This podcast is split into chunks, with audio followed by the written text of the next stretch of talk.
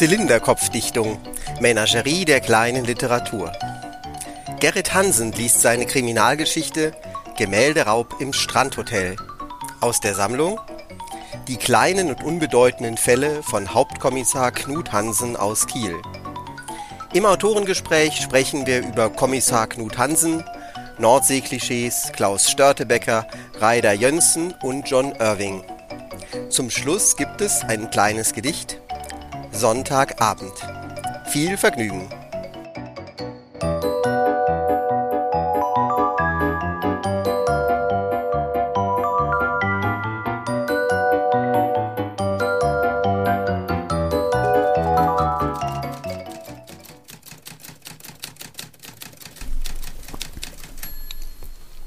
Die kleinen unbedeutenden Fälle von Hauptkommissar Knut Hansen aus Kiel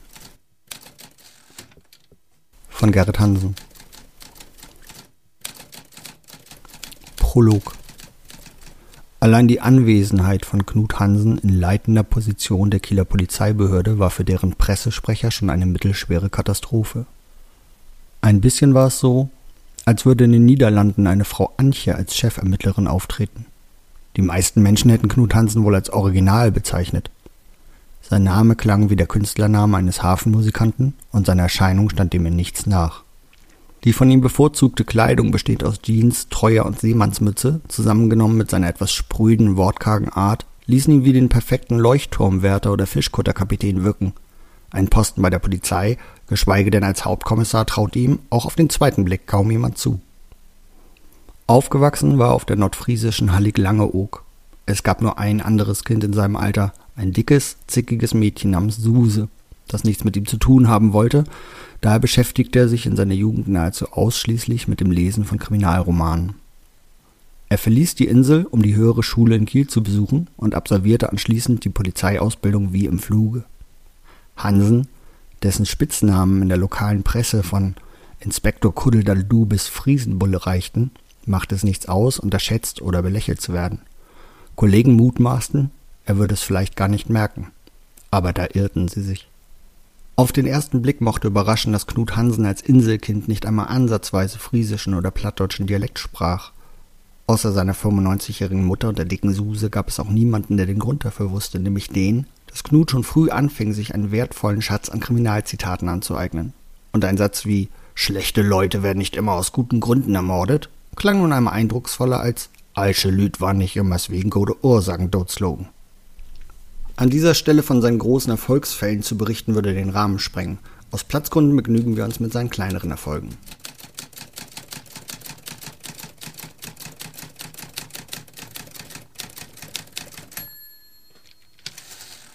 Fall Nummer 5 Gemälderaub im Strandhotel Hm, Brötchen. Knut Hansen hatte wegen einer nervigen Steuerbetrugsangelegenheit im Kieler Stadtteil Strande ermittelt. Die Ermittlungen waren nach wochenlanger Kleinarbeit erfolgreich zu Ende gegangen und eine letzte abschließende Befragung hatte den Kommissar ins Strandhotel Hof Ostsee geführt. Beim Verlassen des Hotels war er durch die falsche Tür gegangen, stand nun im Speiseraum des Hotels und sog den Geruch von Kaffee und frischen Brötchen in sich auf. Ein freundliches Schild neben dem Eingang wies darauf hin, dass das Frühstücksbuffet auch nicht Gästen zur Verfügung stehe und führte damit den Gedanken zu Ende, den der Geruch in Hansen ausgelöst hatte. Er blickte auf sein Handy. Die Mitteilung 15 Nachrichten auf dem Display deprimierte ihn, daher schaltete er es aus und suchte sich einen schönen Tisch mit Strandblick am Fenster. Es war zurzeit die Hölle los im Präsidium und seit Wochen hatte er schon nicht mehr in Ruhe gefrühstückt. Das Geräusch des Messers im knusprigen Brötchen klang wie klassische Musik in seinen Ohren und beim Aufstreichen der Marmelade fühlte er sich wie ein Künstler, der gerade seinen letzten Pinselstrich vollführte. Bam, bam, bam, bam, bam, bam, getroffen! Der Kommissar wurde je aus seinem Tagtraum gerissen und fast wäre ihm sein Brötchen aus der Hand gefallen, als ein blonder Junge im Camouflagekampfanzug mit einem riesenhaften Plastikgewehr direkt in ihn hineinlief.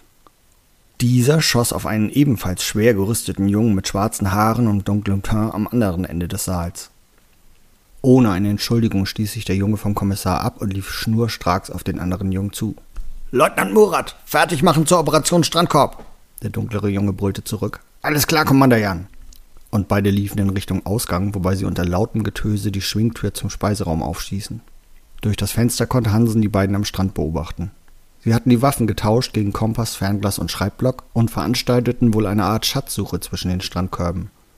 Von den erholungssuchenden Kurgästen am Strand ließen sich die beiden nicht stören, während sie lautstark von einem Strandkorb zum nächsten tobten. Der Kommissar lächelte, denn er musste an seine Kindheit auf Langeoog denken. Diese hatte er hauptsächlich damit zugebracht, auf den Fischkuttern zu helfen oder Kriminalromane zu lesen. Aber einige Male hat er auch mit den größeren jungen Piraten gespielt.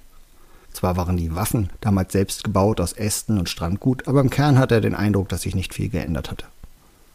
Er trank seinen zweiten Kaffee auf, stand auf und schlenderte gut gelaunt zur Garderobe. Während er noch versuchte, aus mehreren nahezu identischen Jacken seine eigene herauszufischen, wurde er unfreiwillig Zeuge eines Gesprächs an der Rezeption.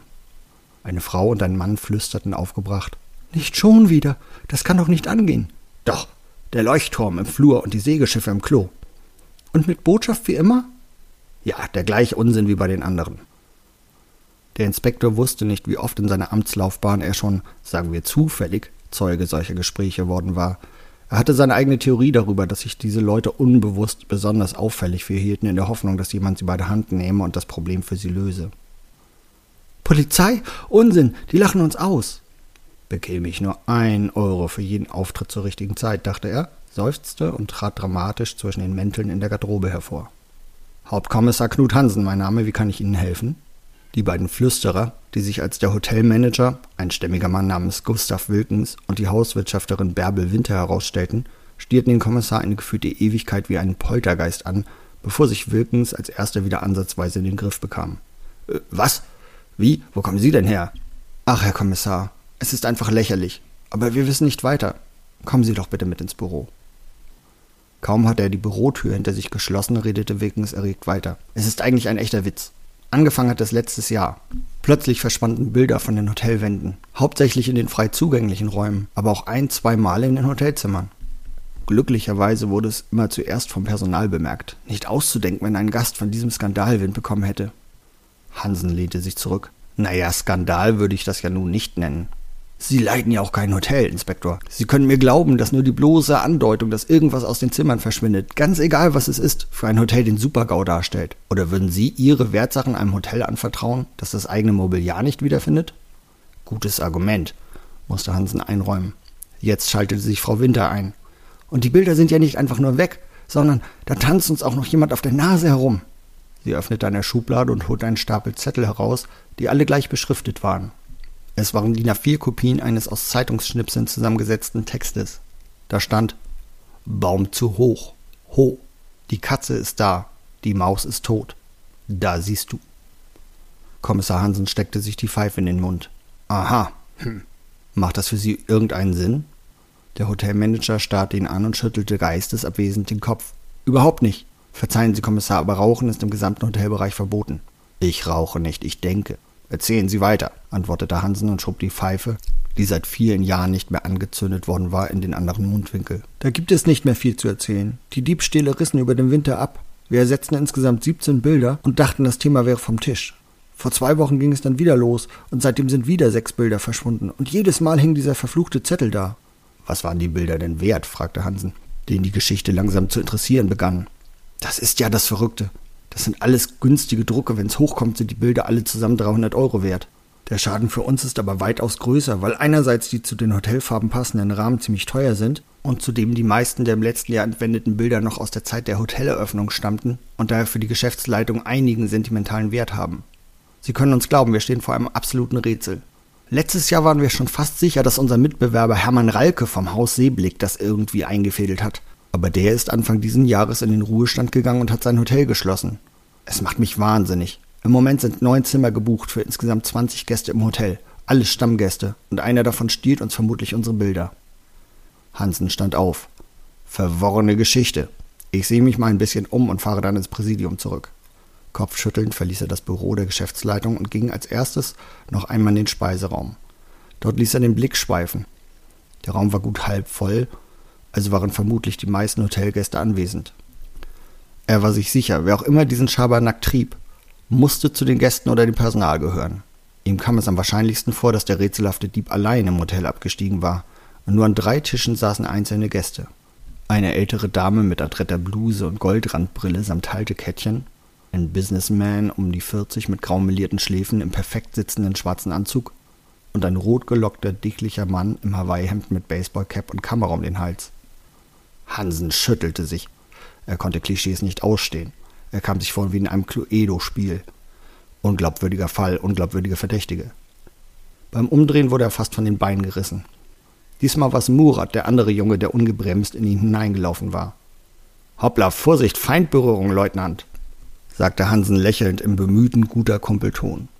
Aus den Augen des Jungen traf den Polizisten die typische Verachtung für Erwachsene, die versuchen, auf cool zu machen.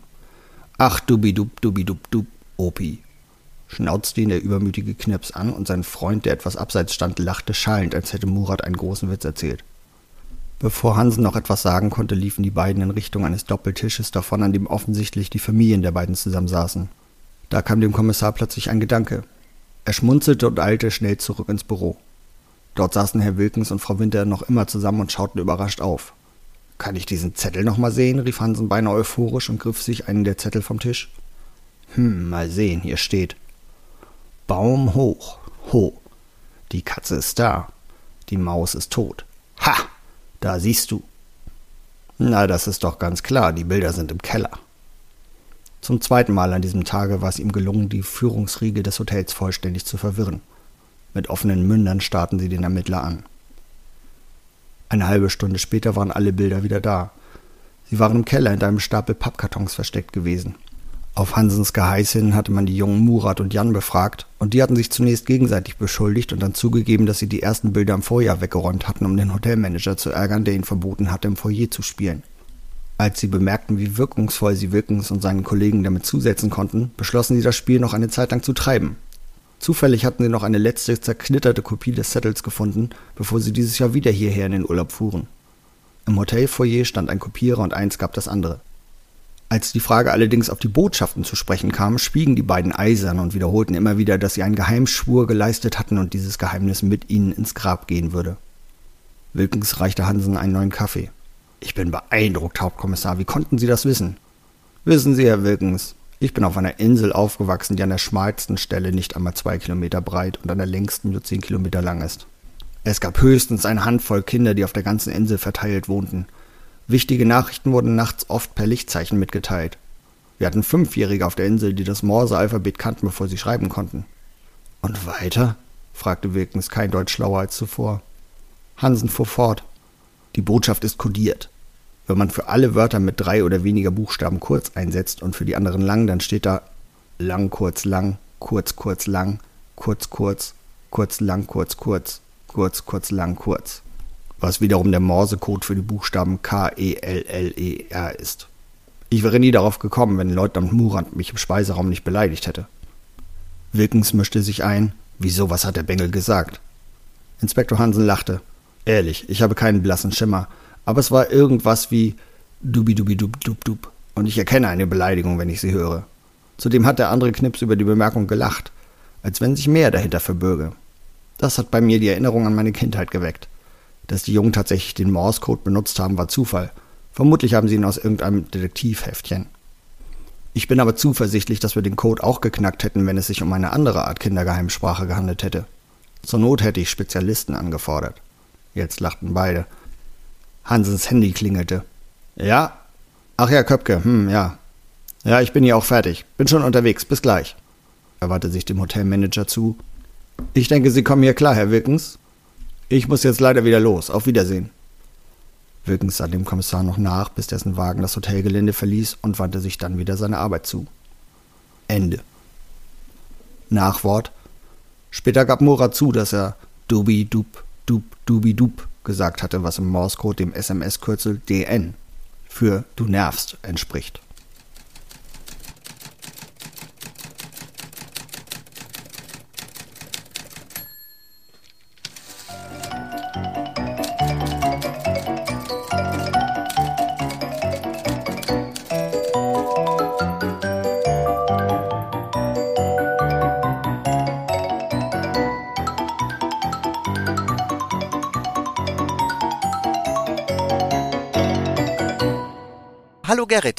Darius. Ja, willkommen und vielen Dank, dass du deine Geschichte so schön vorgelesen hast für uns. Ich habe mir Mühe gegeben. Ja, also die lustigste Stelle ist für mich diese Stelle ähm, unglaubwürdiger Fall, unglaubwürdige Verdächtige. Spielst du gerne Cluedo? Eigentlich habe ich, ich glaube, im vorletzten Jahr das erste Mal gespielt, ähm, weil meine Frau das als Kind viel gespielt hat und ich kenne halt einfach nur das Spiel, weil es immer überall rumstand. Das wirst du ja auch kennen. In der mhm. Kindheit gab es ja immer die Spielschränke überall mhm. und gerade diese 70er Jahre Brettspiele haben ja auch noch eine sehr das Design war halt sehr einprägend, finde ich. Die waren immer sehr ehrfurchtgebietend. Als Kind wusste man immer gar nicht, was das alles ist, aber es sah aber ganz furchtbar wichtig aus. Für mich ist Cluedo eher so ein Platzhalter für diese ganze Ästhetik, mit der wir aufgewachsen sind. Das ist ja von Hercule Poirot bis Nick Natterton. Es sind ja immer diese am Ende stehen fünf Leute in einem Wohnzimmer und sie sind immer möglichst gut gegeneinander abgesetzt. Also man soll nicht zu viel äh, denken müssen. Das ist immer die adlige Frau mit dem Pudel auf dem Arm und diese Art von Figuren. Das ist für mich wird das alles in Cluedo zusammengeführt in diesem Wort. Da weiß jeder, was gemeint ist. Ja, genau. Ehrlich gesagt bin ich gar kein so ein Krimi-Fan. Ich mag Krimis eigentlich gar nicht so gerne. Ich schaue die auch nicht. Aber deine Geschichten, die haben mich echt umgehauen. Und zwar deshalb, weil es sind irgendwie sehr besondere Krimis, muss ich sagen. Also für mich, die haben so einen ganz eigenen Sound. Fast kein Krimi heute kommt ja ohne Mord aus. Äh, herkömmliche Thriller überbieten sich mit bestialischer Grausamkeit. Warum erzählst du von kleinen und unbedeutenden Fällen? Ähm, die, der Grund, warum Knut Hansen so, so nett und freundlich ist, ist ganz banal, weil ich die Geschichten seinerzeit geschrieben habe für eine Zeitschrift, äh, bei der ich die Artdirektion hatte und die haben wir quasi Gesundheit im Norden hieß das Blatt. Also wir haben halt eine Zeitschrift rausgebracht und ich hatte mich darum zu kümmern, dass alles da ist, bis auf die Werbekunden. Mhm. Ähm, und irgendwie hatten wir Morezo-Seiten gemacht, die habe ich halt gemacht und irgendwie kam dann so ein, eigentlich möchten wir noch eine, eine Geschichte haben, irgendwas irgendwas Lockeres, was nun gar nichts mit dem Thema zu tun hat, ein bisschen den Norden reinbringt. Und dann habe ich halt auf Stoß diese Geschichten geschrieben. Und da war natürlich klar, dass nicht irgendwie jemandem der Kopf abgehackt werden kann. Also das war einfach so das Setting, das ich mir gesetzt habe. Und der Rest floss dann einfach raus. Also das hat sich ganz schnell verselbstständigt. Also eigentlich eine schnöde Auftragsarbeit von der Idee ich habe weder lange nachgedacht, noch hat es lange Recherche gefordert. Es war irgendwie sehr schnell da. Ich, Knut Hansen ist natürlich, mein Gott, ich heiße Hansen, das ist ja aber ein einfacher Trick. Mhm. So, das war so schnell der Arbeitstitel und der Arbeitstitel ist wie so oft. Ich glaube, das passiert Autoren öfter, als man denkt, dass der Arbeitstitel dann hängen bleibt, wenn man irgendwie danach anfängt zu überlegen, wie könnte er noch heißen und mhm. ähm, Erzählst du auch von dir in der Geschichte? Ja und nein. Das ist, glaube ich, auch was, was Autoren oder Künstler generell viel machen, dass man nicht mit sich selbst, also mit dem, was einen, aus, einen ausfüllt, arbeitet, sondern mit dem, was einen, also mit den Lehrräumen, die man so hat, also mit dem, was man eben nicht ist. Also dass mhm. die Figur wird genauso über einen selbst formuliert, äh, aber eben dadurch, dass man eben die Teile nimmt, die man selber nicht so hat. Also mhm. einiges haben Knut und ich gemeinsam, das ist ganz klar. Also wir interessieren uns beide überhaupt nicht für Sport oder so, es gibt mhm. so Dinge. Ähm, aber vieles eben auch nicht. Und so ein bisschen entstanden ist er, glaube ich, tatsächlich auch aus so einer, ähm, also hier oben im Norden hat man es schnell satt das alles so, also der Knut Hansen ist im Prinzip das ja. Klischee, das wir alle eigentlich hassen. Also wenn man so einen Tatort-Krimi sieht oder so, ist das, da kommt immer einer durchs Bild, der Knut heißt und eine Flensflasche öffnet und irgendwie mhm. genauso angezogen ist, eben so ein, so ein Hafenmensch und also diese, diese überbordenden Klischees, alle segeln hier und wir sitzen die ganze Zeit nur am Hafen und angeln und ähm, mhm. das war eigentlich so ein bisschen diese die ironische Umkehr. Natürlich gibt es sowas hier und das steckt auch in uns allen drin. Wir verstehen alle Plattdeutsch, ob wir es nun sprechen oder nicht, ähm, aber wir kennen es alle und wir haben alle so ein bisschen diese, ja, diese bisschen spröde Art, die kennen wir alle, ob wir sie überdecken oder nicht, aber sie ist halt da. Und ähm, was war die Frage? Achso, ja, die Frage war, ähm, ich habe dir jetzt so gebannt zugehört, ähm, Knut und Gerrit oder wie viel von Gerrit Hansen steckt in Knut Hansen? Und äh, ja, das war die Frage. Ja, tatsächlich, ich glaube, weil ich ja nicht hauptsächlich Autor bin, ich bin ja eigentlich Illustrator, bediene ich mich der, der Erstlingstricks, dass ich ganz viele authentische Situationen, die ich erlebt habe, die ich kenne, von denen ich weiß, dass sie passiert sind, mhm. nehme, weil ich einfach weiß, egal wie unglaubwürdig es klingt, es ist, ich weiß, dass es so passiert ist. Und wenn man dann die Namen ändert, funktioniert es auch und zumindest ich kann sagen, das ist nicht total unrealistisch, weil ich war dabei. Mhm. Und außerdem ist es natürlich, wenn man so eine kleine Geschichte einmal monatlich rausbringt, auch immer ein großer Spaß, dass Leute, die einen kennen, wissen, ach, das bin ich. Ja, verstehe, verstehe. Dann sind das, ist das also wahre Geschichten, äh, die du da beschreibst, teilweise. Der Oder verfremdet, aber doch Fall, wahre Geschichten. Ja, der Fall selber nicht, aber das Setting. Also ähm, Teile des Settings, die Sachen, die wenn ich es also jetzt auch wieder lese, wo ich immer denke, das macht sie auch zu ein bisschen mehr als einfach so Auftragsarbeit geschriebene Kurzkrimis, ist immer, dass im Setting irgendwas ist, was das Ganze größer macht als einfach nur so eine Standardgeschichte. Also da sind halt Dinge, also ich kenne zum Beispiel viel, ich habe mal eine Zeit lang versucht, so Kielkrimis zu lesen, die rauskamen und da sind so oft einfach nur, das sind so Straßen, mit der Karte geschriebene Krimis, wo du weißt, der, der Mann kann auch in München leben. Der wird mhm. dann also auf Google Maps sitzen und dann steht da an einer Stelle, da wird jemand in der Gerhardstraße von einem LKW überfahren. Die Gerhardstraße ist 30er-Zone mit Kopfsteinpflaster, aber mhm. so interessiert einen ja nicht. Also, wenn man so liest, denkt man, ah, der kennt sich in Kiel aus, weil man weiß, es gibt eine Gerhardstraße. Mhm. Ähm, oder in den Tatort-Krimis ist ja die, die Nikolaikirche in Kiel. Das ist eine evangelische Kirche und im Tatort wird dann da halt äh, gebeichtet. Und so, also, das sind halt so Sachen, oft stimmt es halt nicht und das sind so, so her, dahergeschriebene Settings, die sollen das ein bisschen stimmiger machen, aber sie sind halt irgendwie nicht echt. Mhm. Und ähm, da hilft es natürlich, wenn man so die kleinen Erlebnisse aus seinem Leben, Personen, die man kennt, Dinge, die sie gemacht haben, einfließen lässt und dann nach jeder Geschichte auch mal sagen kann, hey, guck mal, ich habe eine Geschichte geschrieben, da kommst du vor. Du heißt zwar anders, aber du wirst dich wiedererkennen. Mhm, mh. Mir ist das auch aufgefallen, was, was du sagst, dieses Spiel mit den Klischees. Und ich kann mir vorstellen, dass man da als äh, Norddeutscher sehr stark davon betroffen ist. Auch bei mir öffnen sich sofort diese Bilder, also Leuchtturm und im Hafen, genau was du gerade ja. gesagt hast, Krabbenbrötchen und so. Das finde ich irgendwie auch das Geniale an der Geschichte, dass du dann ähm, dieses Klischee nimmst, aber dann einen Kommissar draus machst. Also du verknüpfst ja eigentlich zwei Sachen, die gar nichts miteinander zu tun haben, nämlich dass so ein, so ein Kommissar aussieht wie ein Kutterkapitän, als wenn man diesen Klischees einmal so eine lange Nase zeigt oder so. Ja, und eben auch sagt, wie es wäre, wenn es so wäre, dann, dann würde das jeder furchtbar finden. Alle würden sagen, oh mein Gott, wir hätten gerne jemanden hier, der nicht so ist. Also man soll nicht nach in den Norden gucken und denken, oh Gott, da ist genau der Kommissar, den man sich vorstellt, äh, mhm. mit einer Flinzflasche und einem äh, Krabbenbrötchen, wie du schon sagst. Ja, ja, das, das fand ich lustig, diese, wie mit der Frau Antje in Holland. Ne? Das ist irgendwie so, das, das möchte man nicht. Mhm, mh. Das heißt, du hast eigentlich aus realen Situationen geschöpft und die dann noch so ein bisschen verkompliziert. Also in der Geschichte ja, das mit diesem Morse-Alphabet. Hast du das selber auch gemacht als Kind mit dem Morse-Alphabet? Nein, aber wir haben ja alle Yps-Hefte gehabt. Ja. Also diese Art von Kindersetting, dass man ähm, als Kind eine ganze Menge äh, Möglichkeiten zur Verfügung hat, die einem einfach so durch die, die einfachen Kindermedien gegeben werden, die Erwachsene vielleicht im ersten Moment nicht so auf der Reihe haben ich selbst habe nie eine Geheimsprache gehabt, aber ich kenne viele, die halt äh, auch heute noch so Freundinnen, die dann irgendwelche Dinge sagen kann. Also meine, meine Frau kann sowas auch. Mhm. Ähm, dann so irgendwelche rangehängten Silben, wo man dann mhm. als Außenstehender keine Ahnung hat, was die sagen. Ja. Ähm, ja, also ich habe halt immer versucht, mir vorzustellen, was so kleine Dinge im Alltag sind, die ärgerlich sind, die passieren können. Oder manchmal sind es ja auch wirklich, es gibt ja schon Diebstähle, auch richtige Diebstähle, es gibt ja auch richtige Kriminelle in den Geschichten, aber oft ist es eben eigentlich so etwas, was nur aussieht wie ein Krimineller. Also irgendwas, was die Poli wo die Polizei eingeschaltet wird, wo es am Ende gar keine, gar kein wirkliches Delikt war. Mhm. Ja, verstehe ich, verstehe ich. Ich kann nur sagen, ich finde das eine Wahnsinnsart, Krimis zu erzählen. Also diese, die Krimis haben auch sowas Mildes, sowas Einfühlsames. Also ich finde auch, dass du oft den Täter freundlich zeichnest. Also die, die Kriminalität oder der, der Diebstahl oder was der auch immer macht oder der Betrug wird nicht geschönt, der wird dann ja auch bestraft und so, aber trotzdem blitzt immer sowas wie Verständnis durch für die, ja. für die Figur.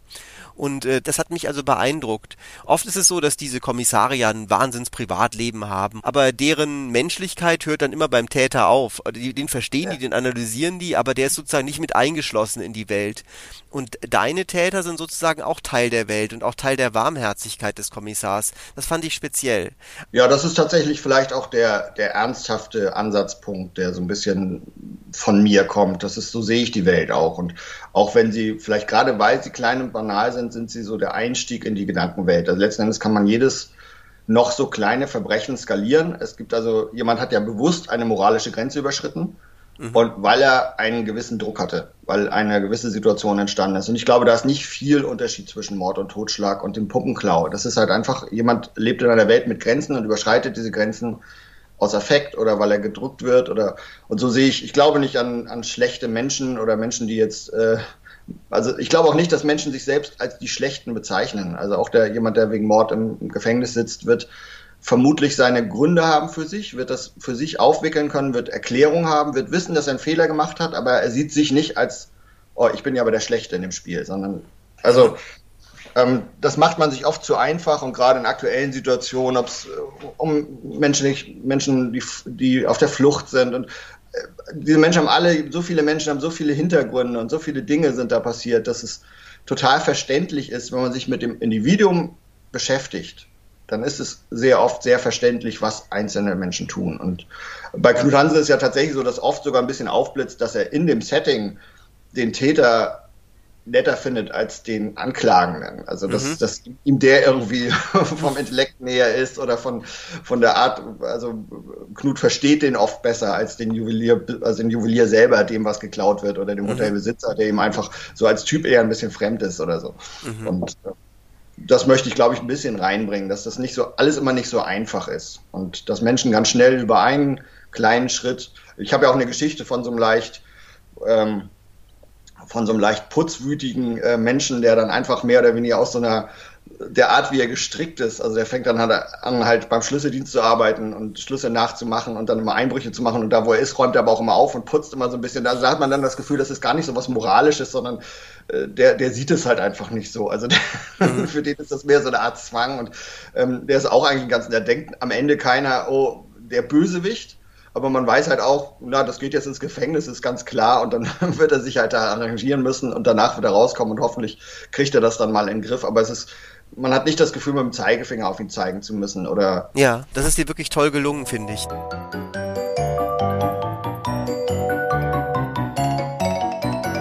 Wenn ich mir das Logo und den Namen deiner Agentur ansehe, dann sehe ich einen Zeichner, der die Piratenflagge gehisst hat und neugierig Ausschau in die Ferne hält. Wie, wann und wo gehst du auf die Suche nach neuen Ideen und Inspirationen? Da brauche ich nicht auf die Suche zu gehen. Ich habe so einen leichten Hang zur, ja, ich will nicht Hyperaktivität sagen, aber ich bin halt sehr schnell getaktet. Mhm. Und ähm, eigentlich passiert mir das andauernd. Das ist eher, eher das Problem, dass ich es nicht mitschreiben kann oft. Also ganz vieles, was ich so, was mir so zufliegt, geht halt in die, die spontane Pointe, sag ich mal so. Ich bin halt immer der Klassenclown gewesen mhm. und funktioniere auch auf Partys. Mhm. da kann mich halt irgendwo hinsetzen und dann lachen wir aber alle viel. Ähm, da denke ich manchmal, es wäre ganz gut, Dinge mitzuschreiben. Du hast kein Notizbuch dabei, wo du immer alles reinschreibst? Oder Nein, ich muss mir das immer wieder anzwingen, dass ich das äh, immer mal wieder mache. Mhm. Weil man, ja, du wirst das ja auch kennen. Man denkt, ach, das, das ist super, da schreibe ich mal was drüber. Und dann mhm. schläfst du zwei, drei, vier, fünf Nächte und so, was war das noch? Also gerade bei so abstrakten Sachen wie, wie Pointen ist das halt ganz schnell weg. Das ist wie mhm. bei Musik, das habe ich, da habe ich das auch. Also wenn ich Sachen nicht, an der Gitarre was spiele und das finde ich gut, dann muss ich das aufnehmen, weil man denkt immer, wieso, ich kann mir auch jetzt die drei Töne merken und so ein bisschen den Anschlag, aber es gibt so viele Varianten und dieses Gefühl, das man dabei hatte, mhm. das äh, kriegst du halt nicht wieder. Diese eine Idee, dieser eine Impuls, das wird vielleicht nachher ganz anders, als es war, aber du, das Wichtigste ist halt dieser, der, der Ansporn, den man hat in dem Moment, dass man den irgendwie festhält. Also da muss ich dran arbeiten. Mhm. Und ich mache ja auch so für mich noch Kunst natürlich, aber die mache ich halt, wenn es rausplatzt. Also da bin ich jetzt, da ich nicht beruf, beruflicher Künstler bin, bin ich nicht darauf angewiesen, dass ich jetzt die nächste Bildidee im Kopf habe, sondern ich zeichne dann halt Dinge, wenn ich Lust habe, also in dem Moment, wo es, wo sie, wo ich es nicht mehr ablassen kann, wenn die Ventile nicht mehr reichen, ne, dann mhm. äh, bildet sich meistens irgendwas deine Seite heißt ja auch so 10 Meter ohne Kopf und diese, auf der Seite steht ja auch drauf, dass du so fasziniert bist von Klaus Störtebecker. Was fasziniert dich an Störtebecker, an dieser Figur? Also 2003 kam ich zu dem Schluss, dass ich die Firma auch mal anmelden muss und äh, irgendwie, mir war immer klar, dass ich es nicht, dass ich es nicht Gerrit Hansen Design nennen will und äh, da, ich wusste, ich will einen Namen haben. Und ähm, da habe ich auch nicht lange überlegt, weil Störtebecker tatsächlich das kriegen wir hier in der Grundschule immer erzählt. Diesen Störteberger Mythos von Klaus Störteberger, der dann enthauptet wurde mit seinen, mit seinen Kameraden quasi. Vorher hat er noch dem Stadthalter das Versprechen abgenommen, diejenigen freizulassen, an denen er ohne Kopf vorbeiläuft. Und äh, angeblich mhm. sind es dann zehn Meter, einige sagen zwölf, andere sagen an, erst an zehn Leuten vorbeigelaufen. Und das ist eine Geschichte, die hier so ein bisschen also wir haben so einerseits, einmal haben wir die Friesen und wir haben Klaus Störtebecker. Das ist so das nordische, das sind die beide Rebellen. Ne? Die Friesen haben die Römer geschlagen und äh, waren eigentlich immer unbeugbar. Hier dieses Leber tot als Slav kommt ja von den friesischen Stämmen, also lieber tot als Sklave. Ähm, und das ist so eine Haltung, die, wenn man so ein bisschen linksalternativ ist, und das war ich immer, äh, so, so ein bisschen gegen den Strom schwimmen, so ein bisschen diese Piraterie. Mhm. Also der Störtebecker ist so eine Art Rebell, also so eine Art historischer Rebell.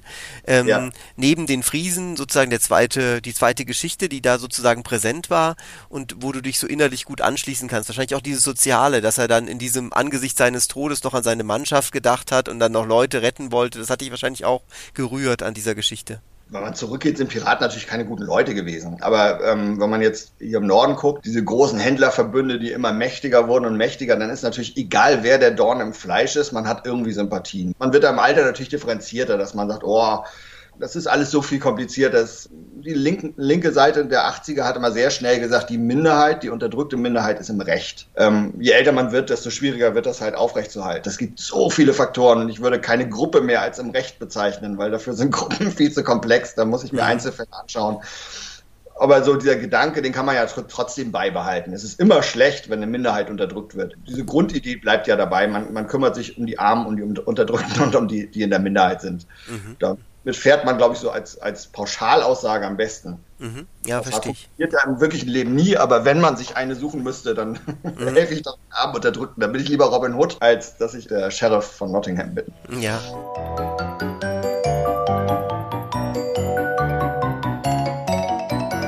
Ja, ich habe auch oft hier in der Zylinderkopfdichtung, wenn, wenn ich Gäste habe, gefragt, ob es irgendwelche, eine Empfehlung gibt oder gibt es irgendeinen YouTube-Film, ein Buch, eine Serie, ein Comic, ein Podcast, irgendwas, was du gerne den Hörerinnen und Hörern empfehlen würdest? Oh, das ist schwierig, weil ich halt sehr, sehr, sehr viel sehr mag und das auf so ganz unterschiedliche Dinge und mich selbst manchmal komisch fühlen würde, wenn ich verschiedene Facetten von Dingen, die ich mag, nebeneinander lege, weil es halt mhm. oft so gar nicht passt. Also ich mag sehr H.P. Lovecraft und Edgar Allan Poe und ich mag aber auch sehr John Irving zum Beispiel, den, den mhm. äh, habe ich alles gelesen und finde es ganz, ganz großartig. Ich habe so ein Lieblingsbuch, das ist der, mein Leben als Hund von, ich glaube, Reider Jörnsen Mhm. Ist auch verfilmt von Lasse Hallström. Ähm, das ist ein ganz kleines, unbekanntes Buch über einen Jungen, ich glaube, es ist auch ein bisschen autobiografisch, der halt in Schweden aufwächst. Seine Mutter hat äh, TBC, glaube ich, und äh, der Junge wird immer verschickt aufs Land zu seinem Onkel. Mhm. Und ähm, wie das so ist, ich glaube, so 50er Jahre oder sowas und ähm, ist halt einfach un, ein ungeliebter Junge, der halt sehr klug ist, aber dann Schwierigkeiten hat zu reflektieren, dass sein Hund nicht auf Ferien ist, wie er immer erzählt kriegt, sondern dass sein Hund einfach weg ist. Mhm. Und also, der wird halt die ganze Zeit belogen. Und das ist ein herzzerreißendes Buch. Der Film ist auch ganz, ganz wunderbar. Es ist Lasse Hasströms, ich glaube, erster Film, war international ziemlich erfolgreich, in Deutschland nicht so. Mhm wird, wurde in Deutschland auch so als Kinderfilm behandelt und ich fand immer, es ist kein Kinderfilm. Ich habe ihn zwar als Kind geguckt, aber ich war auch immer ein bisschen anders als Kind. Also ich mhm. fand den immer toll, ich gucke den alle Jahre wieder und äh, lese das Buch tatsächlich, ich lese ganz selten Bücher mehrmals. Aber das Buch lese ich tatsächlich öfter, weil ich das, das ist sehr einfach geschrieben, sehr simpel und du hast die ganze Zeit das Gefühl, einem etwas frühreifen Jungen beim Denken zu folgen, mhm. also der mhm. zwischendurch sehr erstaunliche Gedanken hat und ähm, der einem eigentlich furchtbar leid tut, weil er natürlich auf dem kleinen Müllplatz, wo er ein bisschen rumkokelt, zündet er den ganzen Müllplatz an und, und mhm. kriegt dann nicht aus mit der einen Decke, wo er dann versucht, den auszuschlagen. Und also er, immer wenn er was macht, macht er Quatsch und macht er Scheiß und äh, laviert sich immer tiefer rein mhm. und ähm, hat auch niemanden, mit dem er wirklich drüber reden kann. Mhm. Sehr spannend, sehr spannend. Das werde ich auf jeden Fall auch lesen. Vielen Dank für den Tipp. Das ist super. Ich werde das dann auch verlinken ähm, in der Sendung unten. Vielleicht haben da, finden da noch andere Leute gefallen an dem Buch. Toll. Vielen Dank. Ja, sonst, sonst, immer John Irving. Also alles von John Irving. Hat jetzt, ist ja ein bisschen weniger populär als jetzt, ich sag mal, in den 90ern. Da war er ziemlich groß oder so. Aber ich finde immer alles, was er schreibt, ganz fantastisch. Ich finde das ganz toll mit den Bären äh, bei John Irving. Die Szenen, die er damit erzählt, die sind so tiefsinnig irgendwie und so bildhaft. Die haben mich auch beeindruckt, muss ich sagen. Also bei John Irving habe ich, also da habe ich auch eine Menge zugelesen, wie er so schreibt und so. Und das tatsächlich ohne ansatzweise jetzt nur mit meinen kleinen Krimi-Geschichtchen zu sagen, äh, eine Nähe herstellen wollen, zu wollen oder so. Aber ähm, John Irving hat halt auch seine vier, fünf, sechs Punkte, die sein Leben ganz klar beeinflusst haben. Also er, ist, er hat unterrichtet, er hat, er war Ringer, mhm. ähm, er hat diese, irgendwie diesen Bezug zu Bären und so. Also es gibt ein paar Dinge, die ihn einfach manisch verfolgen und immer und über die er reden kann, komplett aus erster Hand. Also wo er ganz viele Geschichten erzählen kann, die halt nicht nur sein, ganz seine eigene sind, aber wo er einen Horizont hat und das funktioniert dann immer. Und man hat ja kaum eine Geschichte, kaum ein Buch, wo nicht ein Bär vorkommt oder wo nicht, wo nicht irgendwer ringt. Da habe ich schon also diese, diese Nähe dazu, dass man dann so Kernthemen hat, die man immer wieder benutzt, weil man einfach glaubwürdig aus dem Bauch raus, mhm. weil man einfach genug Basis hat. Und so arbeitet er ja auch. Ich glaube, es gibt viele Autoren, die ganz anders arbeiten, die halt wirklich nur Sachen bearbeiten, die sie sich vorher beipoolt. Manchmal hilft es schon, wenn man so ein bisschen im Thema ist. Ich wusste das gar nicht mit Irving. Ich habe zwei, drei Bücher von ihm gelesen, ist mir ist aufgefallen, aber nicht alles. Also ich bin jetzt nicht so ein Kenner wie du. Ähm, aber äh, das passt natürlich. Ich erkenne das jetzt wieder, ja. Also Ringer war selbst und macht er, glaube ich, naja, jetzt wahrscheinlich nicht mehr, der ist ja auch 80 oder so. Ja, aber, genau. ja und was ich immer großartig fand, diese Vielschichtigkeit also wenn man schreibt, ist es, wäre das immer mein Weg zu schreiben, dass man versucht, möglichst viele Figuren mit möglichst abstrakten Situationen einzubringen, die sich dann irgendwann ineinander ketten. Also das, das ist die Art Buch, die ich mag.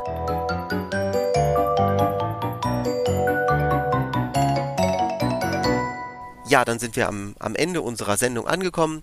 Äh, vielen Dank, Gerrit, dass du uns Tipps gegeben hast mit diesem Buch. Ähm, mein Leben als Hund heißt das. Genau, von Reider Jörnsson heißt er, glaube ich, mit Doppel S und O-Umlaut. Mhm. Ah, Reider Jörnsson. Und es gibt auch einen Film dazu. Genau, der ist von Lasse Hallström, der halt auch eine Irving-Verfilmung gemacht hat, dieses äh, Cider Roots, das ist äh, Gottes Werk und Teufels Beitrag. Mhm. Hat er verfilmt und ja. Mhm. Ähm, über den Film von Lasse Hallström findet man immer auch das Buch, wenn man das bei Wikipedia googelt, weil da natürlich immer der Verweis zu steht. Ja, okay. Mhm. Ah, ja, gut, das, das ist gut. kurzes Buch, das ist nur so, ich glaube, 190 Seiten oder so, das ist ein ganz kleines. Ich möchte unbedingt auch noch ein E-Book empfehlen, und zwar die kleinen, unbedeutenden Fälle von Hauptkommissar Knut Hansen aus Kiel, 22 lustig spannende Geschichten kosten 5,99 Euro. Kann man sich wunderbar runterladen auf Smartphone, auf das Tablet oder auch auf den E-Book-Reader. Wenn jemand irgendwie eine Fahrt nach Kiel plant, eine Städtereise, ist das die ideale Lektüre. Dankeschön, Gerrit, dass du ja dieses Buch hier vorgestellt hast. Vielen Dank, dass du in der Sendung warst. Ja, ich bedanke mich. Diesmal möchte ich mich mit einem Gedicht verabschieden. Und zwar soll es da um die Abendunterhaltung gehen, und zwar die ganz normalen Krimis, die nicht so sind wie deine, Gerrit. Sonntagabend von Darius Hamizadeh Hamudi. Wenn Milchmann Joe vielleicht die Apothekerin verführt und blinde Bettler hören, dass Laster unsere Ordnung stören, wenn jeder Park vielleicht ein Tatort ist und jedes kleine Schwein ein pädophiler Lobbyist, dann klappert im Revier nicht nur die Tastatur. Dann tappert auch Frau Kommissar ins düstre Zwielicht. Wunderbar. Wunderbar, dass Schüsse krachen und die Leichen, bleich doch mit Theaterblut, neu Lebensglut entfachen wenn nach getanem Werk ganz blutrünstig das Bierchen zischt und Mattheit träge mit Gewalt sich mischt, dann schnappt die Falle zu. Ein Wort gab das Motiv. Showdown, Frau Kommissar, sie fängt den Horst im Forst. Nun ist das Trübe wieder klar.